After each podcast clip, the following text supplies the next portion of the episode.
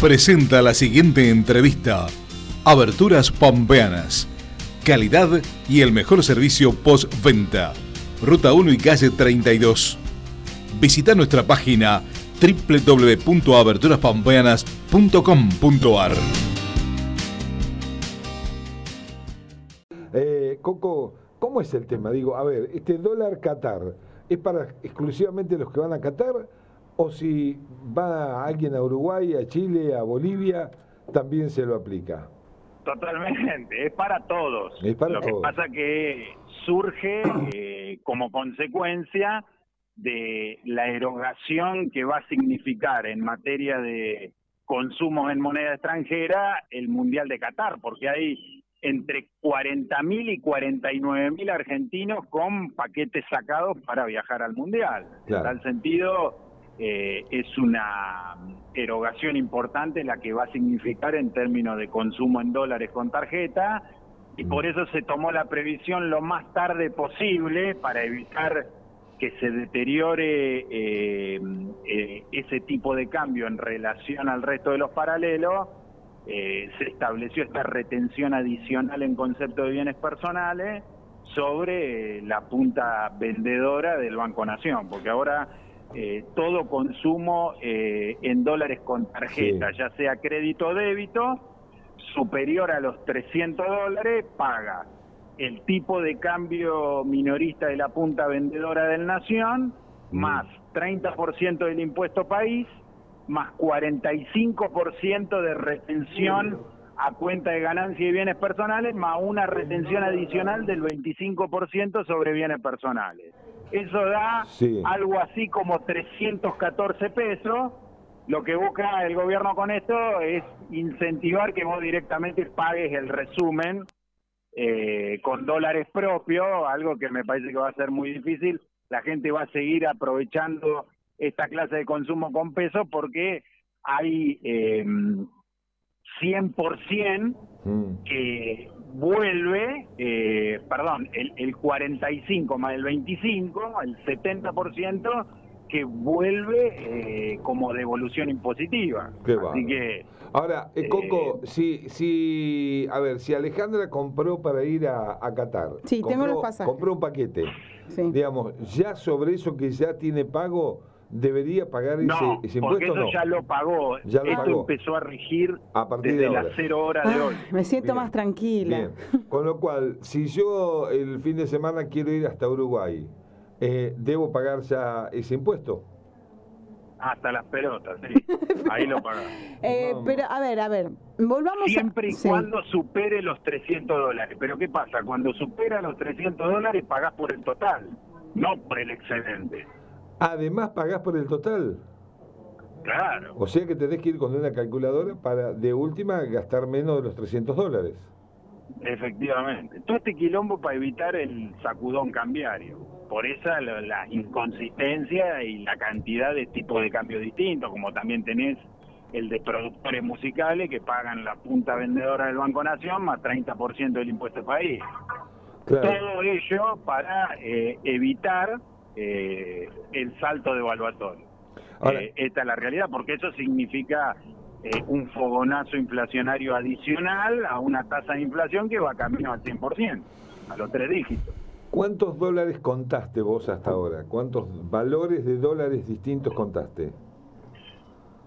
Y vos tenés el tipo de cambio oficial al que no eh, accede eh, prácticamente nadie, Nadie. eh, porque es solo para eh, importadores con eh, licencia automática, Mm. es decir, con eh, posiciones arancelarias que son indispensables para los distintos procesos productivos que se llevan a cabo. Mm. Eh, después te va a quedar eh, el dólar eh, turista, eh, que es esta nueva eh, versión, eh, que no es la misma que, por ejemplo, eh, para los consumos eh, en dólares con tarjeta en plataformas de streaming. Ese no tiene la retención adicional del 25% Bien. eh, vas a tener el tipo de cambio para productores música, eh, productores artísticos, tuviste eh, el tipo de cambio como para eh, sojero por tiempo limitado, Así que sí, hay una multiplicidad de eh, tipos de cambio que conviven a los efectos de evitar la solución final que es el salto evaluatorio. Ahora, en todo este lío, en todo este Yo me pierdo. ¿eh? berenjenal, digo, la industria, aquella persona que está fabricando, no sé, una sembradora en la provincia de Santa Fe y necesita insumos para esa metalúrgica, ¿qué dólar paga? O, o el que hace aberturas, por ejemplo, que tiene que importar algún producto. paga el tipo de cambio oficial mayorista que está alrededor de 150 mangos, pero tiene problemas para acceder al mercado único y libre de cambio con la frecuencia que necesitaría. Claro, claro. Con lo cual la empresa afuera te tiene que financiar y después pagarle.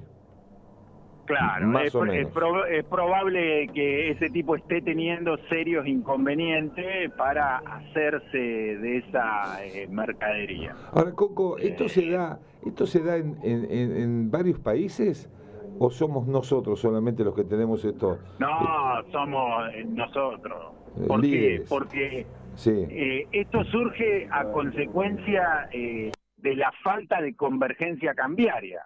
Porque vos tenés eh, un tipo de cambio negro más los tipos de cambio implícito que se obtienen en el eh, ámbito bursátil que están al doble del tipo de cambio oficial. claro. Entonces, lógicamente que todo el mundo te quiere picar el boleto para sacarte todos los dólares que se pueda al tipo de cambio oficial. Pero ¿qué pasa? Tenés que tomar todas estas medidas a los efectos de poder proteger las reservas.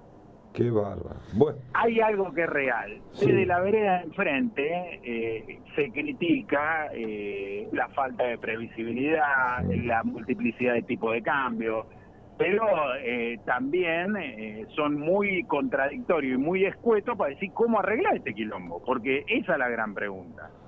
La, La- manera de resolver esta, esta situación eh, es a través de la convergencia cambiaria que viene con un sacudón cambiario. digamos, devaluando. Y claro. Pero ¿quién hace eso? Claro, No, y- claro. no, Claro. no, es un... ¿Quién hace eso con una tasa de inflación que ya está en, eh, va, va a ter- cerrar el año en tres dígitos, arriba del 100%? Sí, Porque no Claro. podemos quebrar la inercia del 7%, porque atrás de la inercia inflacionaria justamente está la brecha cambiaria. Porque Claro. la brecha cambiaria, ¿qué? Es expectativa devaluatoria. Entonces, ¿qué hace la, la expectativa devaluatoria en la cabeza del comerciante?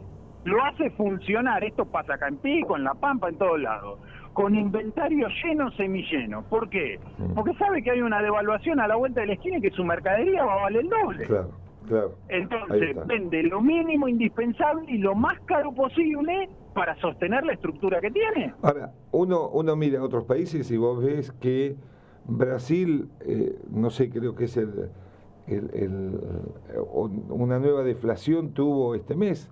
Eh, el tercer mes. tercer sí. mes con Está bien deflación. que eso surge a consecuencia de que le sacó el componente impositivo a los combustibles. Sí. Y el combustible es un insumo difundido que derrama en toda la actividad económica. Está bien, Pero, pero Paraguay, eh, Bolivia. La competitividad del tipo de cambio tiene que ver con que la inflación está controlada, no es un problema. Claro. Paraguay, Bolivia, Chile tienen inflaciones que comparada con nosotros son una risa. Ahora en el- con el quilombo con Ucrania están en tasas de- del 10% anual, Sí, eh, pero digamos en una situación totalmente distinta a la nuestra. Exacto. Antes de ese quilombo estaban con tasas del 5 o 6% anual. Eh, camino sinuoso, eh, difícil y visualizás que mm, para resolverlo no hay mucho, no hay mucha decisión, ¿no? A ver, eh, el, el gobierno está haciendo eh, denodados de esfuerzo para tratar de arreglarlo, pero tiene limitaciones, a tal punto Ah. que el kirchnerismo Mm, está haciendo un ajuste fiscal y monetario clásico, Sí, eh, como el que recomendó en su momento el consenso de Washington, del más recalcitrante neoliberalismo, lo sacó de ahí a la receta. sí. Apretón monetario de la Gran Siete y ajuste fiscal. Lo que pasa es Bueno, que te falta resolver Coco, el capítulo ver, cambiario. Claro, a todo esto, ¿no? Eh, Massa asumió hace dos meses. Ya me perdí, porque, pero dos meses, ¿no? Sí, Y mm, tiró un paquete de medidas grande, ajuste, bi, todo lo todo esto está sirviendo para algo? ¿Se está viendo la cosa? ¿Qué, ¿Cuál es el, la mirada hacia adelante? Y no me digas, porque siempre te pregunto esto y vos me decís que todos vamos a seguir sangrando. Siempre me decís eh, eh, con sangre. Pero escúchame, eh, firmamos un acuerdo con el Fondo Monetario Internacional que dura 10 años y es leonino. Hacia adelante, sangre, sudor y lágrimas. Pero esto me lo venís diciendo hace como no sé cuánto. Pero ¿no te parece que eso no está pasando? Decime otra cosa. ¿Pero qué parte del ajuste no estás entendiendo? No, sí, claro que lo entiendo. Pero lo que digo es que Estamos teniendo una tasa de inflación de tres dígitos. Se está licuando el gasto público. Se licúa. El Estado presente se mete en una licuadora. Exacto. Por eso, o sea, ¿qué, qué, ¿cuáles ¿Qué medidas sí servirían? Que yo, siempre estoy en la puerta del Banco Pampa en este momento. ¿Sabe cuál es la tasa de descubierto sin acuerdo en el Banco Pampa? Está arriba del 190% anual. 190% anual entrar al banco y sentir que te la están poniendo apenas subir la escalera. Claro. No, yo ni voy al banco, ¿no? Claro. Bueno, y esto repercute en, en, en, en el conjunto de la actividad económica. Cuando vos restringí el crédito porque subí la tasa, se cae el consumo y se cae la inversión. Y el empleo depende directamente de la inversión. Es una carnicería lo que están haciendo y esto recién empieza. Porque vos pensás en esto, el, el salto de recorte del déficit fiscal más violento va del 2023 al 2024. En el 2023 el déficit fiscal primario tiene que ser del 1,9 del producto y en el 2024 del 0,9. Hay que recortar un punto porcentual. Eso significa tarifa de servicios públicos mucho más cara, menos obra pública y menos transferencias discrecionales al gobierno provinciales. Ergo, menos Estado. Exacto. Y aún así no está disipado el riesgo de una piña de la mano de un sacudón cambiario. O sea otra piña. Complejo realmente todo. Eh, Totalmente complejo. Y sin solución a la vista. Nadie tiene la receta para sacar de la galera. ¿eh? Claro. Porque los que están de la vereda enfrente tirando cascote tampoco saben cómo lo van a hacer. ¿eh? Claro. Que es otro de los temas. Digo, en este país siempre hemos tenido este, una posibilidad o un gobierno y siempre otro otro sector enfrente que eh, aparecía como que tenía algunas soluciones. Hoy la situación es tan compleja en este momento, es muy difícil. Para que te, claro, para que sepan lo complejo que esto, en este momento adentro del Ministerio de Economía están evaluando sacarle la franquicia impositiva a las cooperativas, asociaciones civiles y fundaciones en el impuesto a las ganancias. Mm. Este gobierno está pensando hacer eso. Que es una herramienta muy pero muy importante que tienen las cooperativas mutuales y, pero totalmente. Y, organizaciones. y se lo van a sacar. ¿Por qué? Porque es casi un punto porcentual del Producto Bruto. Claro, claro. Bueno. ¿Y eso qué va a significar? Que vamos a tener que pagar tarifas de servicio público más caras, nosotros que dependemos de una cooperativa. Exacto. Bueno, y este recorte que Y escúchame, pará, y mm. todo esto pasa en la quietud eh, más eh, llamativa de todas, ¿eh? porque esto pasa sin tirar una sola piedra y sin que alguien ponga el grito en el cielo. Vos escuchaste a alguien de la FEPANCO decir, che, qué preocupante, le van a cobrar el impuesto a la ganancia a la cooperativa, están todos anestesiados. Sí, sí, sí. Todos los pelos anestesiados están. Claro. Coco, como siempre, eh, la, la, verdad que es un gusto hablar con vos, más allá que cada vez que hablas, viste, ay Dios, me agarra un dolor. No hay buena noticia para dar, pero, métanselo dentro de la cabeza. Lo que pasa es que uno tiene eh, naturaleza optimista. pero esto es como decía Nietzsche, la esperanza es la prolongación del sufrimiento. Claro. no hay más esperanza. Claro, claro.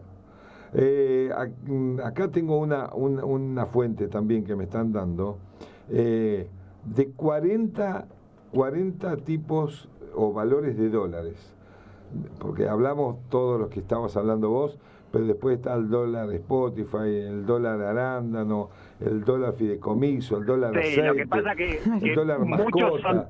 Digo, estamos todos locos. Muchos son tipos de cambio implícito que se calculan sobre la base de eh, beneficios que, que, van teniendo respecto de acceso al mercado único y libre de cambio o alguna ventaja impositiva. Pero bueno, es un quilombo. Está claro que es un quilombo.